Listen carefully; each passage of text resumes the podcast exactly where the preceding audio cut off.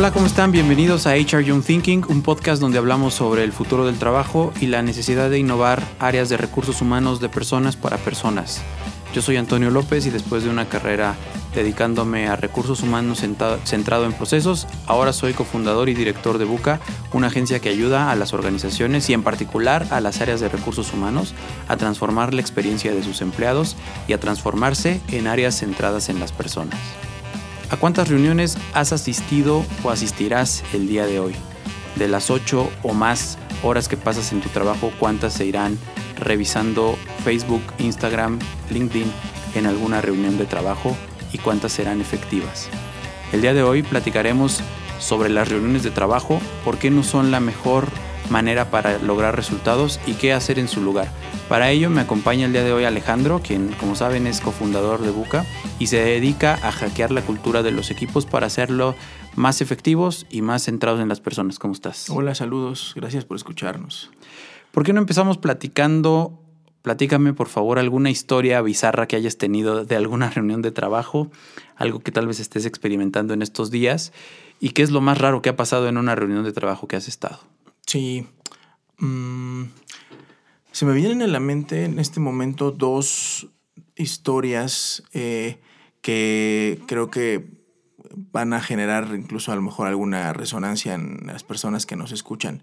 Yo durante eh, unos seis años, eh, más o menos entre el año, desde el año 2012 hasta el año 2017-2018, eh, me dediqué a hacer consultoría en una empresa que se vendía al público como una empresa muy innovadora y muy, muy ágil, digamos que era parte de su, de su oferta de valor, pero en el que los procesos de toma de decisiones, cuando algún proyecto enfrentaba un tema crítico, eh, algún problema que había que resolver eh, para atender alguna demanda específica de un cliente o simplemente los, los, famosos procesos de planeación a principio de año y demás se gestionaban en un modelo muy tradicional, es decir, que éramos, éramos una empresa que ofrecía innovación un poco de puertas hacia afuera, pero hacia adentro. Repetíamos muchos de los patrones que nosotros identificábamos como problemáticos culturalmente hablando en las organizaciones que nos buscaban. Y el tema de las reuniones era uno como muy muy focalizado. Eh, recuerdo, por ejemplo, cuando estábamos elaborando la planificación estratégica de una empresa eh, dedicada a la, a la, venta y acuñación de, moneda y metales preciosos aquí en México, eh, que nos encerramos en una, en una sala de juntas para definir por ejemplo, cuál era, este, cuál debía ser la, la, misión y la visión de esta organización para los siguientes 5 o 10 años. Y eh, nos desgastamos de manera muy, muy, muy destacada, de manera muy importante y digamos también de manera muy frustrante, este, porque pues eh, estuvimos encerrados algo así como cuatro o cinco horas, de las nueve de la mañana a las dos de la tarde, este, no, solamente interrumpimos porque ya el hambre era, era demasiada y teníamos que comer. Y la verdad es que eso son, fueron encuentros en los que fuimos avanzando, la verdad es que bastante poco. Y era una dinámica que se repetía de manera consistente. Eh, ahora hablaremos un poco más de esos patrones, pero además de todo eran reuniones en, la, en las que, como bien dices, la mayoría de nosotros sentía que no estaba aportando gran cosa y tenía que estar como ya con el celular, digamos que, piloteando otro tipo de actividades fuera. y, y, no te permite esa, esa dinámica como que enfocarte en cosas como, como productivas. Eh, esas, son, esas son historias que me pasaban todo el tiempo cuando yo estaba en, en esa empresa que les comentaba. Eh, eh, mi experiencia también en sector público pues es todavía un poco más abrumadora porque ahí nos, nos, encerrábamos también en reuniones durante tres o cuatro horas. Yo estaba a cargo de un área de, recursos humanos en una dependencia dedicada a, a, la Procuración de Justicia aquí en México. Y, bueno, este, las reuniones de trabajo ahí adquirían un cariz en el sentido de eh, definir en sesiones de dos, tres horas, por ejemplo, dónde íbamos a, colocar la sala de lactancia en uno de los edificios nuevos, ¿no? Que eh, hmm. eran, y eran sesiones en las que verdaderamente nos encerrábamos tres horas a definir ese tema que la verdad no tenía por qué consumir tres horas de nuestro tiempo. O tres horas para definir en dónde íbamos a acomodar a tal, a tal o cual área porque eh, pues no tenía, no podía estar en un lugar porque no se llevaban bien con los de otro departamento, no podía estar en otro lugar porque no era suficiente, en fin, los problemas surgían, los peros surgían, pero no surgían las soluciones porque el modelo, digamos, de reunión en el que estamos acostumbrados eh, no está diseñado pues para, para generar soluciones. Y ya por último, hace, hace un par de meses yo me descubrí a mí mismo accediendo eh, ahora que hablamos de estas cuestiones de trabajo flexible, de trabajo remoto, de trabajo incorporando la tecnología a nuestras vidas y a las vidas de nuestras organizaciones, eh, me descubrí hace poco en el marco de una asociación de facilitadores a la que yo tengo, tengo el honor de, pertenecer, eh, pues muy, muy moderno este rollo de utilizar las aulas virtuales, ¿no? Las, los servicios estos de, de Zoom o, otro tipo de, de plataformas que nos permiten tener sesiones vía remota supuestamente con el afán de brindarnos agilidad, pero nos pasó exactamente lo mismo. Eh, un grupo de profesionales de, cuestiones de facilitación eh, que se dedican un poco a lo que nos dedicamos nosotros a nivel latinoamericano, eh, hablando durante tres horas sobre si era correcto o no utilizar un verbo en lugar de otro, porque un poco lo que estamos descubriendo con estas historias es que lo que está mal o lo que, lo que nos va matando o lo que va robándonos productividad, chupándonos el tiempo como, como un vampiro, es el modelo mismo de las reuniones, que pueden ser en una plataforma, en un lugar muy bonito, pueden ser en lugares de hecho muy hostiles, muy feos, muy grises, o puede ser incluso en, en, en sitios virtuales, pero lo, la constante siempre es la repetición del modelo y eso es lo que en mi experiencia es un lastre fundamental para que las organizaciones avancen. Sí, pensamos que reunirnos es la mejor forma de solucionar cualquier problema y ha sido históricamente así, culturalmente. Eh, en mi último empleo, ya les he platicado, yo era el único millennial en la mesa directiva sentada, sentado junto a, a gente de 50 años o más, incluso mi jefe tenía 70 años. Y la dinámica era los lunes a las 7 de la noche empezar nuestra reunión de trabajo nuestra reunión, de, nuestro acuerdo semanal, en donde abordábamos todos los temas. Y si bien me iba, tal vez yo participaba 15 minutos de las 3 horas o 3 horas y media que estábamos sentados ahí, pero se requería que estuviéramos escuchando. Ese tiempo, después de algunos meses, me sirvió a mí para despachar mi lista de correos, para planear el día siguiente, para girar indicaciones a, personas de mi equipo, incluso para desarrollar proyectos enteros durante esas tres reuniones. Pero no me preguntes, por favor, de qué hablábamos en esas reuniones. Cosas que no fueran de mi área, porque la verdad es que se tocaban temas de las cuatro direcciones que estábamos bajo la descripción de esa unidad. Y este. Y pues sí, no, no, no pelaba. De hecho, hay algunos datos interesantes. Hace algunos meses la Harvard Business Review eh, publicó un artículo que se llama Why Meetings Suck y and What to Do About It y habla sobre las estadísticas y sobre algunos elementos que son muy importantes eh, destacar en el mundo de las reuniones. ¿no? Por ejemplo, señala que el 73% de las personas que participan en reuniones de trabajo eh, hacen otras cosas, ¿no? Además de poner atención en las reuniones, cosa que nos pasa a ti y a mí. El 90% de las personas es obviamente basado en una investigación y el artículo lo compartiremos en las notas del podcast. El 90% de las personas hace mucho daydreaming, o sea, estar pensando en otra cosa que no tiene, aunque no estén físicamente haciendo otra cosa, es decir, eh, haciendo multitasking viendo su celular o su computadora, por lo menos están pensando en otra cosa que no es la reunión en la que están participando, ¿no?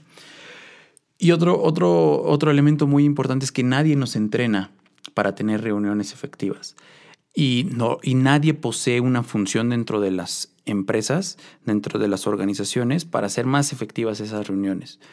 Eh, no existe un Chief Meetings Officer, eh, comenta el, artículo, ¿no? Y entonces quien posee la reunión normalmente es el líder. Y cuando le preguntan al líder qué le pareció esa reunión, el, o sea, en un alto porcentaje, un muy alto porcentaje, pues él contesta que muy bien, porque él se la pasó hablando todo el tiempo. Entonces existe un sesgo de decir, bueno, pues es que creo que estuvo muy bien porque todo el mundo estuvo alineado a la reunión, cuando en la, en la, realidad puede ser algo eh, muy distinto. Y en lo que nos hemos enfocado en los últimos años es en generar tácticas que pueden ser muy ambiciosas y muy bien intencionadas, pero que no han eh, generado los resultados eh, que se esperaban sobre estas tácticas. Una de ellas, por ejemplo, que a, que a mí me, yo la compré mucho tiempo, fue el tema de establecer agendas. establecer una agenda en una reunión como una mejor práctica para, para tener reuniones, eh, yo lo sentía como eh, la cúspide de la reunión efectiva, ¿no? Pero la verdad es que no existe evidencia de que establecer una agenda, que además normalmente es la agenda del líder, eh, se transmita o permee hacia una reunión muchísimo más efectiva. Y otro de los mecanismos que no existe es que no existe un, mecanismo de feedback dentro de las reuniones. Eh, ¿Quién sabe cómo se sintieron todos en las reuniones? ¿no? Entonces, no, no, podemos, que yo creo que es algo que te pasaba a ti en, las historias que compartiste y es algo que también me pasa a mí y que seguramente le pasa a mucha gente, eh, son, pues sí, tiempos muertos. Y, algo que me, me, parece a mí lo más aterrador es que no hay una accountability sobre el costo que tienen esas reuniones, quién paga por esas reuniones.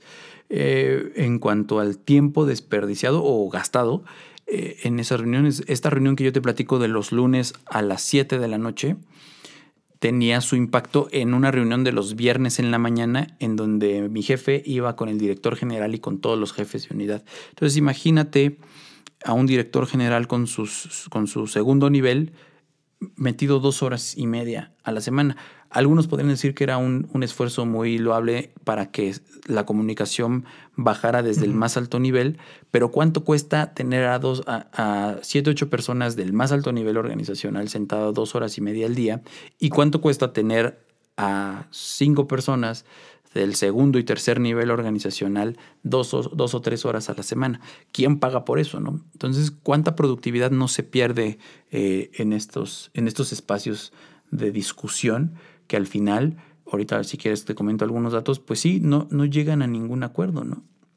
Una cosa que hemos nosotros, eh, pues no descubierto, sino más bien hemos ayudado a los equipos a ser conscientes son, eh, pues que más bien este valor de las, de las reuniones es un valor que, que opera en las organizaciones más bien a un, a un, nivel de lo simbólico, ¿no? Lo que tú dices es el espacio en el que eh, el líder de un equipo tiene la posibilidad de, de refrendar como que esa posición de, de poder, digamos, sobre, el, sobre el resto de las personas, de control, sobre eh, el tiempo de las demás personas. Eh, hemos hablado en otras ocasiones de la importancia de ir rompiendo como esos paradigmas de control y orden este, tan acartonado en las organizaciones como una condición sine qua non para que las organizaciones puedan transformarse y puedan innovar. Pues eh, las reuniones son parte de la piedra angular de este modelo. incluso en aquellos eh, este, en aquellos modelos de liderazgo que, que, suelen ser como muy democráticos o reclamarse muy democráticos, eh, no falta el jefe que dice, bueno, es que yo necesito convocar una reunión para hacer lluvia de ideas, para hacer ¿no? este, estos ejercicios de brainstorming con mi equipo, para poder este, retroalimentarme yo y terminar tomando una decisión un poco más eh, informada o más permeada de todo el sentimiento de la organización. Eso está bien, digamos, pero el modelo eh, otra vez está mal porque no hay este, esta, esta noción de, de la accountability, de identificar cuál es la efectividad perdón, de la reunión y sobre todo de cuál es la productividad real que podría estarse operando eh, en, otro, eh, en un universo paralelo en el que las reuniones fueran efectivamente eh, útiles con relación a lo que estamos utilizando ahora, ¿no? Pero además, por parte del resto del equipo, hay también una valoración como bien subjetiva de, que, de que, bueno, en esas reuniones que sabemos que no son productivas, en las que no se llega a nada o en la que le estamos dando vueltas y vueltas a una idea que se pudo haber resuelto de manera muy sencilla con un correo o con un ejercicio de otro tipo que ahora vamos a platicar. Eh, a mí me pasaba mucho, por ejemplo, que había pocas cosas más satisfactorias para mi beneplácito de, de jefe que decirle a, a, mi gente, este, voy a estar en reunión durante tres horas, porque de alguna manera... Me interrumpan. No me interrumpan. Culturalmente te da como un estatus de, ah, pues estoy, soy una persona muy ocupada y voy a estar en reunión con el jefe o con, el, o con la jefa o con el director general y demás. Entonces, pues claro, o sea, no es que sean efectivas, simplemente son como, son como reliquias de culturas organizacionales en las que lo que se proyecta es que tenemos poder, que somos personas ocupadas y que estamos eh, resolviendo cosas muy importantes, tan importantes que ameritan que nos metamos a un búnker durante tres horas para no hacer nada más. Y perder mucho tiempo. Y perder mucho tiempo. Recuerden que nos pueden contactar por correo electrónico a contacto buca.mx, platíquenos las experiencias que hayan tenido en sus reuniones, nos encantaría escucharlas e interactúen con nosotros a través de LinkedIn, de Instagram, de Facebook, cualquier plataforma en la que nos gusten contactar, siempre estamos muy atentos a responder todos sus comentarios. Pues estábamos hablando sobre este eh, coto de poder que siguen siendo las reuniones. Culturalmente es algo que nos mantiene ocupados, que nos mantiene eh, con un pensamiento ejecutivo, sea lo que eso signifique. Pero pues la verdad es que los líderes no somos muy buenos en la o sea, facilitando reuniones de trabajo, ¿no? Existen muchas razones. Pero dentro de lo, que señala esta investigación que les platicaba de la HBR, habla, por ejemplo, de que puedes convocar una reunión en donde la mitad o más de la gente que está no era necesaria. Es decir, hay mucha más gente de la que realmente necesitas para tomar una decisión. Es mucho más larga, o sea, no deberían de pasar de media hora, 40 minutos cuando mucho, porque se quieren agotar todas las ideas y todos los pensamientos, aunque existen ciertos sesgos que limitan que las ideas realmente salgan a la, vista. Existe, como decías, un modelo muy casado de reuniones en donde yo hablo, tú hablas, todos hablan y al final no llegamos a nada porque existen muchas posiciones encontradas y entonces no puedes tomar un acuerdo, no puedes tomar una decisión, no puedes accionar nada porque cualquier cosa que acciones contraviene tal vez la opinión de una u otra persona. Eh, y, no existe un modelo para experimentar nuevos formatos de reuniones, ¿no? Así tiene que ser y así es. Y lo peor que puede existir en cualquier reunión, que no existe un propósito claramente definido en donde tú digas, llegamos a esta reunión con este propósito y tenemos el desafío de salir en 40 minutos habiendo tomado una decisión que responda a este propósito. Pero si esa cosa que es el propósito, no lo tiene claro quien convoca la reunión o quien facilita la reunión, que eso de facilitar está entre comillas y ahorita lo comentaremos, eh, pues nadie más tendría por qué tener claro el propósito de esa reunión, ¿no? Eh, si el, el, propósito de, la reunión que nos comentabas era proponerle a un cliente una visión de 5 a 10 años, pues para empezar, porque eso no lo definen ellos. Existen otras metodologías para poderlo definir de manera mucho más acelerada y mucho más efectiva que pueden generar este, mejores resultados. La semana antepasada me platicaba un, cliente nuestro sobre cómo identificar que en las reuniones de trabajo pues no estaban siendo efectivas. Yo, les, yo le daba algunos, este, algunas pistas que él podía tomar. ¿no? Por ejemplo, si estás en una reunión y ves que hay alguien o algunas personas de las que están ahí en su celular, esa es una señal de que no estás facilitando bien la reunión. Eh, si tienen conversaciones fuera de la conversación principal de la reunión, esa es otra señal de que no estás facilitando bien la reunión. Si lo que pasa en los 60 o 90 minutos de la reunión es que eres tú el que está hablando todo el tiempo, pues entonces lo más óptimo hubiera sido o grabar un mensaje de voz que ahora ya se puede, o mandar un correo o grabar un video. Si permites activamente que la gente esté en sus laptops dentro de las reuniones de trabajo, esa es una señal de que esa reunión no está siendo efectiva.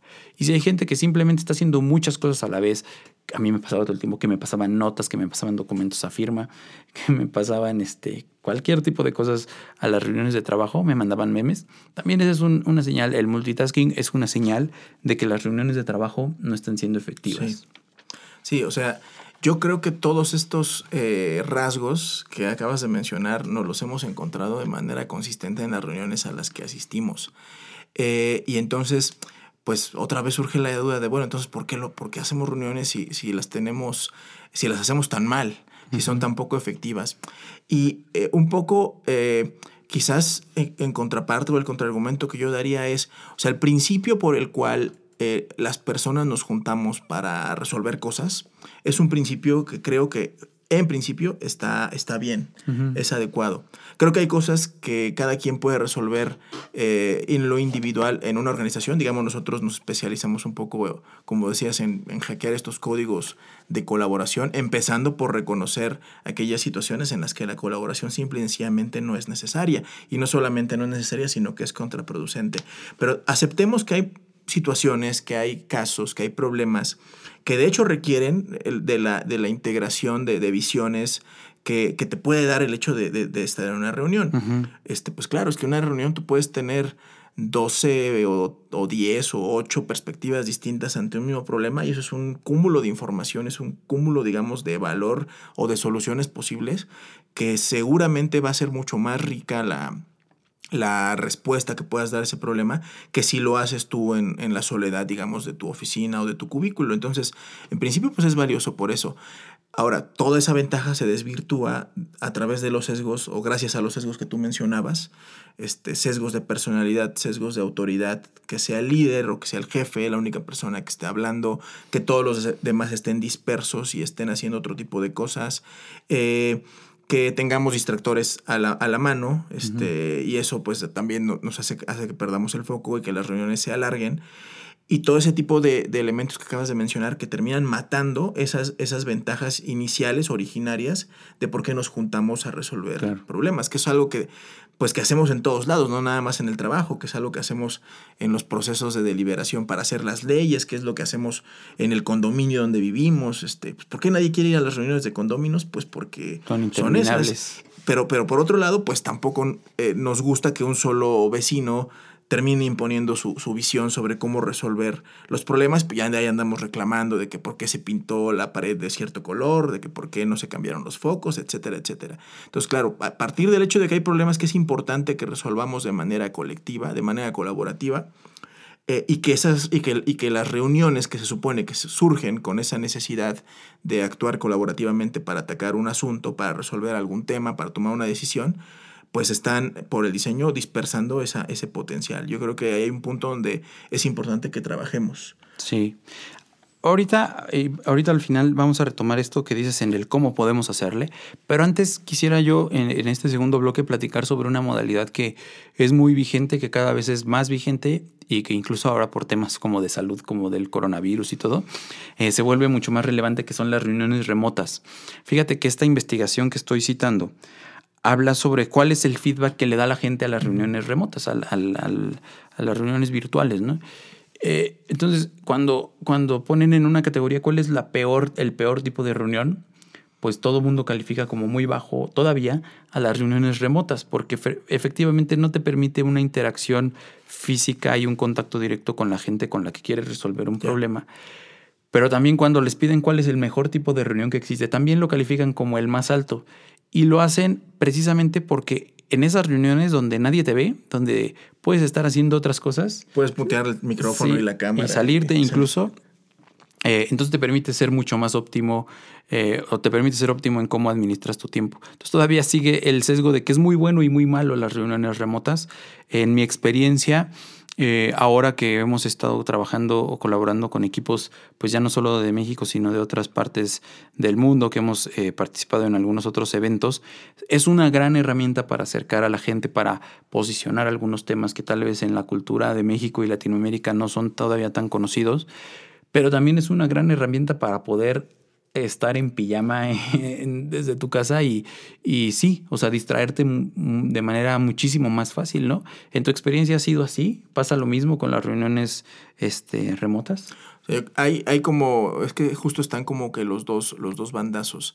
Eh, por un lado, eh, a mí me ha tocado dirigir algunas sesiones, concretamente eh, participé en septiembre pasado en la organización de un congreso internacional que se realizó en Bogotá, entonces yo tuve que operar algunas, coordinar algunas actividades desde México eh, y me daba la impresión de hecho de que, eh, de que las personas con las que yo estaba interactuando y que estábamos ahí participando en la reunión y definiendo cosas, este, muy fáciles o muy, o muy difíciles, ¿no? De, de, logística y demás. Algunas días no me estaban haciendo caso. De hecho, te da la sensación de que eh, no, no, puedes asegurar que la persona esté efectivamente ahí, aunque la estés viendo, aunque no bloquee su cámara y demás, porque no hay esta, esta facilidad o esta, esta especie de feeling que sí te da el hecho de la comunicación no verbal, de estar con alguien en la misma sala, alrededor de la misma mesa. Y eh, después me puse a pensar en que, claro, es que desde la perspectiva de quien está liderando la reunión, eso puede ser muy chocante porque otra vez un poco, un poco un tema de ego, de poder. Yo estoy facilitando, yo estoy moderando, yo estoy llevando a cabo la reunión, me merezco que, que estén completamente enfocados y atentos a lo que yo estoy diciendo. Pero, pero hemos dicho que que esa visión de hecho ya es un poco anacrónica y está, está medio mal y que más bien si te pasa es porque estás facilitando mal una reunión, sea presencial o remota. También me ha tocado estar en reuniones en las que sinceramente, hablo de reuniones remotas, remotas, perdón, en las que sinceramente eh, he participado por no, por no ser maleducado por no, o sinceramente porque me ha faltado asertividad para decir que, que, no. Que, no. este, y entonces, claro que, que es, es, hasta cierto sentido más cómodo, como dices, estar vía remota. ¿Por qué? Pues porque si quiero me quito los audífonos, si quiero asiento, hago gest, gesticulo de alguna manera para, para, para, hacer, para hacer parecer que, esté, estoy involucrado, pero, le, pero en otra ventana le estoy pegando a cosas que sí me interesa sacar, estoy generando el contenido, estoy editando este podcast o estoy viendo la televisión. este, eh, y entonces, pues es como, es como una.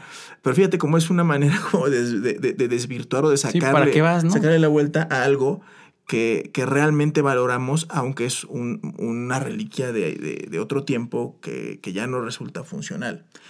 Un poco la conclusión que yo que he dicho es: si, si creemos que, la, que, el, que las eh, reuniones remotas son como esta forma de, actualizar este modelo y de hacerlo ya todo más, este, más efectivo, más siglo XXI, más cuarta revolución tecnológica y demás. La verdad es que no, la verdad es que terminan volviéndose prácticas que, que, no, otra vez no aportan productividad, no aportan capacidad resolutiva, no, no, no necesariamente lo hacen, quiero decir. Como que perpetúan incluso los, los vicios que se tenían antes de, de este tipo de reuniones. Los perpetúan y de hecho te, te, te generan un par de, o sea, digamos que si el vicio de la reunión presencial es estar en el teléfono y, tener ese distractor. Y todavía te daba pena el sacar el teléfono en la reunión presencial, ¿no? Claro, o, si tienes la laptop eh, y estás diciendo, perdón, es que tengo que estar aquí atendiendo algunos, o sea, cuánto trabajo y qué tan responsable soy, que estoy participando en la reunión y aparte estoy chambeando en mi, en, en, en mi Excel o qué sé yo, eh, cuando en realidad, bueno, sabemos que es un distractor que, que, de hecho hace que se pierda esta energía de la que hablábamos, este enfoque del que hablábamos en la reunión, pues en, el, en, el, en, en la versión remota eso, se, eso es todavía más grave, ¿no? Eso es más fácil, es de, más vencer. fácil de vencer, y, pero también es más fácil que todo, que todo el foco se pierda y que entonces los 20 minutos, media hora, una hora que estés ahí, pues realmente sea, sea, un, poco hacer perder el tiempo a los demás y perderlo tú. Sí.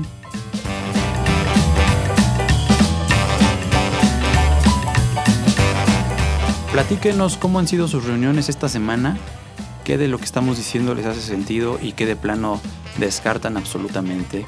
Eh, nos encantaría escuchar su opinión, escríbanos a contacto arroba boca.mx o déjenos un comentario en cualquier plataforma que estén escuchando este podcast, lo valoraríamos muchísimo.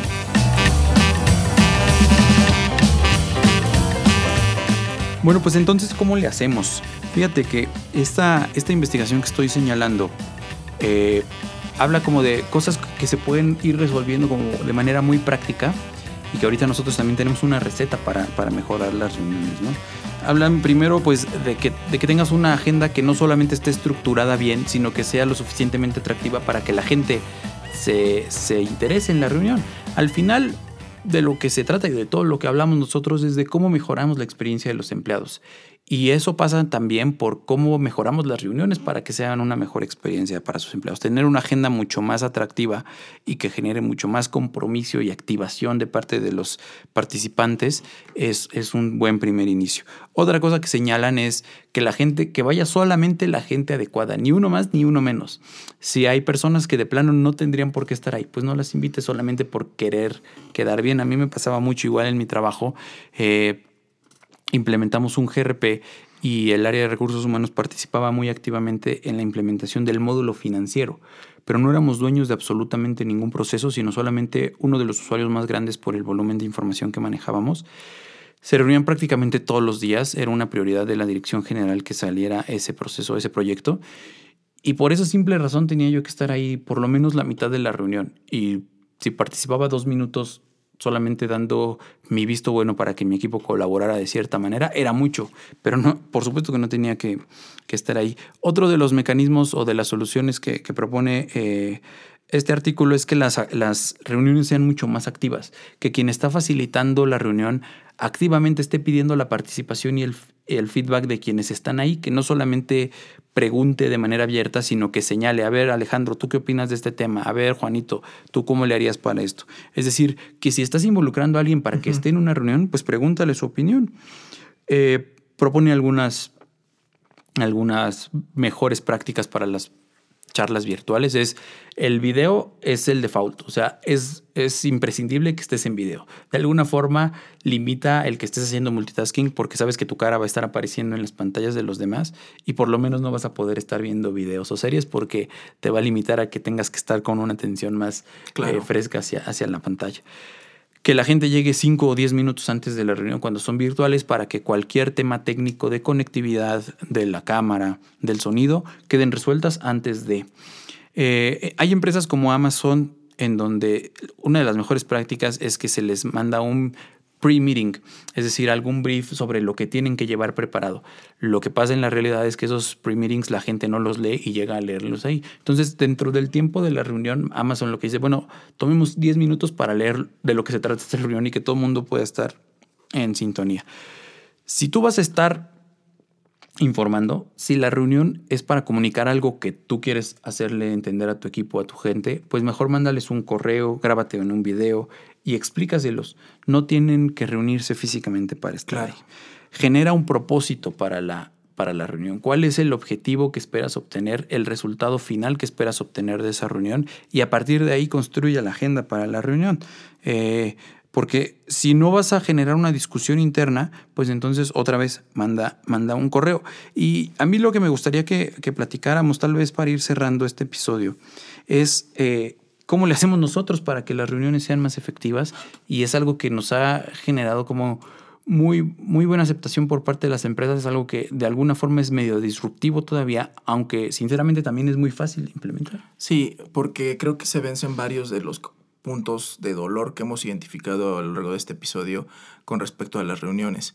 Nosotros últimamente nos hemos enmarcado, nos hemos metido a, un, a una campaña eh, con las empresas con las que hemos colaborado, eh, que consiste básicamente en eh, invitarlos a que dejen de hacer reuniones y se pongan a hacer workshops eh, para resolver problemas, otra vez, para atacar esos temas en los que sí de hecho se requiere que estén más de dos personas involucradas, eh, ya sea porque son los responsables del proceso que está problemándose o porque eh, son los afectados directamente por el problema que se está que se está llevando a cabo.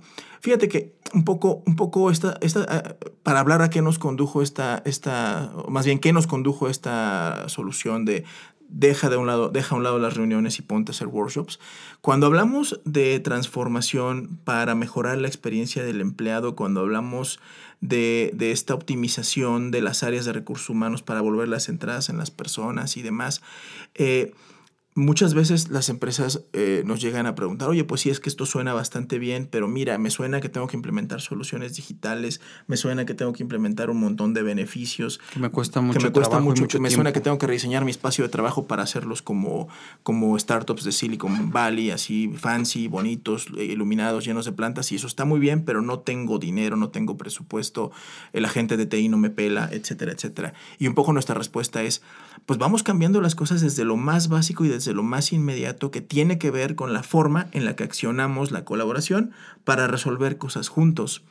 Eh, y eso implica eh, cambiar la forma en la que hacemos las reuniones. nosotros podemos asegurarles que si modificamos la forma en la que, en la que son o llevan a cabo sus reuniones de trabajo, las personas se, están mucho más enfocadas, le ven mucho más sentido a la participación y ven cómo empieza a cambiar este mindset de aquel eh, de orden y control en el que, bueno, yo jefe necesito que esté mi equipo ahí para validar ideas que a lo mejor ya tengo preconcebidas y que se las voy a imponer de todas formas, a vamos a construir algo juntos. Un workshop entendiendo como una sesión que está estructurada, que tiene un objetivo delimitado y en el que a través de una serie de metodologías, las personas pueden eliminar esos sesgos que ya sabemos que existen. Nosotros decimos siempre, bueno, es que somos muy malos para escuchar, porque cuando estamos escuchando a alguien en una reunión, en realidad lo único que estamos pensando, si es que estamos involucrados en la reunión, es de qué manera le vamos a contestar para demostrar un poco que nuestro punto de vista es mejor o más omniabarcante o más valioso que el de los demás. Y eso lo podemos resolver perfectamente bien a través de metodologías que eliminen la discusión de en medio y que tengan un resultado igual o mejor que el de las reuniones tradicionales. Mejor en el sentido de que llegues a algo, de que llegues a algún punto. O eliminen también los sesgos que suelen darse por las personalidades de los participantes, por las personalidades o por eh, la jerarquía de los participantes. Y todo eso a través de un plan o de planes muy estructurados que en la misma cantidad de tiempo te permitan resolver un montón de cosas. Por eso creemos en Buca que es mucho mejor abandonar eh, el paradigma de las reuniones de trabajo como las conocemos, incluyendo aquellas en las que traemos agendas preestablecidas y órdenes del día y demás, pero en las que la discusión se, se abre y se dispersa por estos factores que hemos mencionado, y centrarnos en realizar workshops que nos permitan tener un entregable al final de la reunión que sea pues, el producto de la reunión un entregable que puede ser un plan de acción, un entregable que puede ser un mapeo de un problema un, o de un proceso. Eh, en fin, un entregable que, que, que, incluso la gente vea que al momento de, de, salir de la reunión, pues construyeron a, contribuyeron perdón, a construir algo y eso, eh, pues yo creo que también termina empoderando de manera muy importante al equipo en su conjunto. Sí, tiene dos como grandes ventajas. La primera es tener un, un resultado tangible al final de la reunión, pero la otra gran ventaja que yo le veo a los workshops y que la gente nos ha retroalimentado muy bien al respecto es justo el involucra, el proceso deliberativo para llegar a ese resultado. No es lo mismo una reunión en donde sabes que siempre van a participar los mismos de siempre, o porque son más extrovertidos o porque tienen mayor jerarquía, a una reunión en donde sabes que a pesar de que eres introvertido, tu opinión fue tomada en cuenta para construir algo. Entonces nosotros siempre cuando facilitamos talleres de este tipo, hablamos de cuatro principios. El primero es trabajar juntos pero de manera colaborativa, que se traduce básicamente en permitir de manera estructurada y a través de dinámicas validadas, probadas, así que garantizadas, que tu opinión va a ser tomada en cuenta pero de manera individual no se va a perder en una voz grupal, que a veces eso es lo que sucede, ¿no? Tal vez estoy absolutamente en contra con lo que dice mi compañero de lado, pero es con el que como todos los días y con el que me llevo mejor. Entonces, a pesar de lo que diga, pues voy a decir que, está bien, ¿no? El segundo principio es que las discusiones... Eh, más bien que los resultados eh, son mejores que las discusiones abiertas, ¿no? Justo es el, el tema de poder generar algo al final de un taller que está precisamente definido y diseñado para que logres un resultado tangible, en lugar de que te envuelvas en una discusión que es interminable. Empezar es mejor que estar bien, es, otro es uno de nuestros principios clave, porque normalmente en estas reuniones que se prolongan para ver si el, verbo es promover o garantizar, es porque quieres obtener la solución perfecta y lo que nosotros promovemos es, no importa que no sea lo perfecto, lo importante es accionarlo. Lo importante es que tengas algo tangible en un corto periodo de tiempo. Y lo otro es que no permitas que la creatividad eh, te desborde o te saque de quicio o te lleve al sesgo de, de, personalidad, ¿no? En donde tal vez tú piensas que no eres extrovertido, que no eres creativo y por eso no participas y en su lugar generar dentro de estos workshops actividades que permitan que la, que la creatividad emerja por sí sola sin tener que depender eh, de una cierta personalidad. Entonces con estos cuatro principios nosotros diseñamos absolutamente toda nuestra oferta este, de valor, que, debo decirlo, no son principios que hayamos inventado, que son principios de un proceso de colaboración o de co-creación que se llama Design Sprint y que tienen muchísima mayor eh, aplicación que para lo que fueron concebidos, que fue para diseñar productos o servicios o para validar ideas de negocio, sino que también tienen un gran campo de aplicación para hackear, para transformar profundamente la cultura de las organizaciones y de los equipos eh, de trabajo. creo que esto es, esto último que mencionas es importantísimo, porque claro, por un lado hemos estado hablando de la inefectividad de las reuniones, pero también hemos hablado en otras ocasiones cómo este mismo concepto de la efectividad tendría que irse switchando para, para, generar una experiencia del empleado positiva, qué sé yo.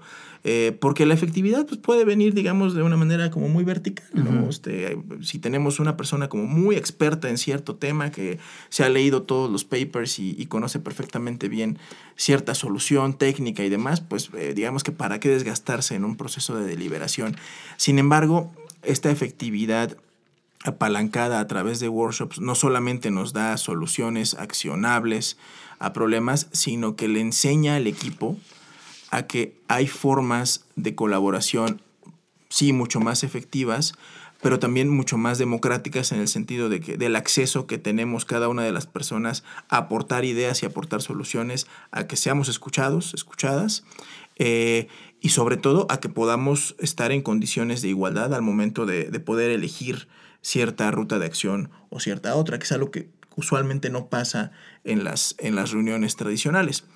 Eh, después, claro, hay, hay, niveles de jerarquía, hay niveles de toma de decisión que ya tendrán que, que, eh, determinar si las acciones que pueden surgir de un workshop son, son convenientes o no, pero incluso en ese sentido nosotros solemos decirle mucho cuando tenemos eh, un workshop en el que nos acompaña algún, algún nivel de mando. Mira, pudiste haber llegado a este tipo de solución, a lo mejor tú solo, desde tu escritorio, desde tu escritorio pero la ventaja que tienes ahora es que es una solución con la, es una solución con la que el resto del equipo se va a sentir comprometido porque solemos comprometernos con aquello que hemos ayudado a crear, más que con aquellas cosas que nos han impuesto, digamos, o que nos han convencido a, adoptar desde arriba, ¿no? O desde afuera.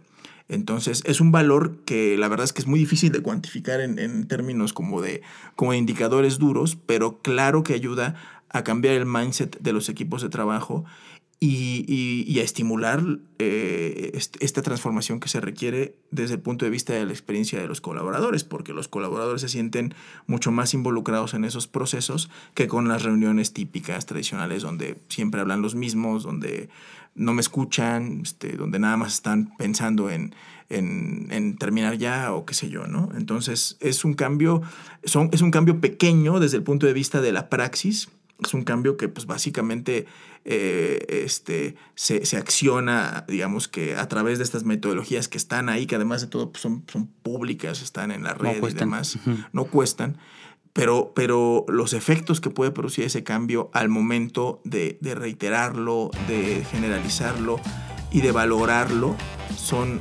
muy grandes en el marco de, de, la cultura de las organizaciones. Creo que puede de hecho cambiar este, de manera radical la forma en la que las organizaciones trabajan juntas.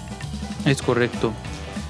Menos reuniones, más workshops. Esa sería la moraleja del día. Muchas gracias por, por acompañarme a grabar este episodio. Muchas gracias a todos los que nos escucharon. Si quieren eh, aprender un poco más sobre estas metodologías, sobre cómo activar workshops en vez de reuniones, búsquenos en, LinkedIn por correo eh, de manera individual. Eh, nos encantaría platicar con ustedes sobre cómo hacerlo realidad en sus empresas. Platíquenos cómo, cómo son las reuniones en sus empresas y nos escuchamos la próxima semana. Esto fue HR Young Thinking. Yo soy Antonio López. Eh, me acompañó Alejandro, quien además produce este, este podcast. Y la música que escuchan es de los High Daddies. Nos vemos la siguiente semana. Que la pasen muy bien. Hasta luego.